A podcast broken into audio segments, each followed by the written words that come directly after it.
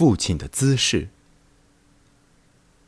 几年前，武汉发生了一起火汽车相撞的事故。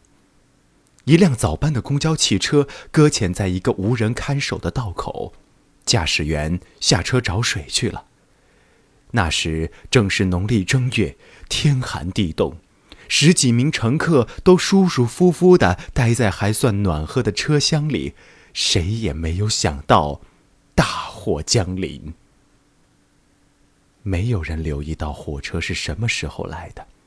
从远远的岔道，只能说是呵气成霜的车玻璃模糊了众人的视线，而马达的轰鸣和紧闭的门窗又隔绝了汽笛的鸣响。当发觉的时候，一切都晚了，一切都停止了，却突然间爆发出孩子的哭声。是一个两三岁的小孩子，就躺在路基旁边一点点远的地方。小小的、整洁的红棉袄，一手揉着惺忪的眼睛，还不知道发生了什么事，只是一味的哭叫：“爸爸，爸爸！”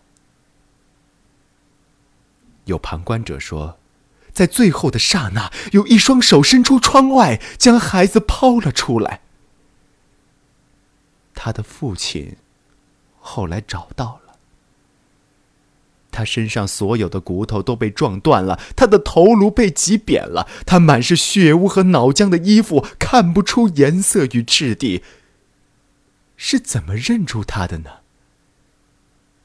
因为他的双手仍然对着窗外，做着抛丢的姿势。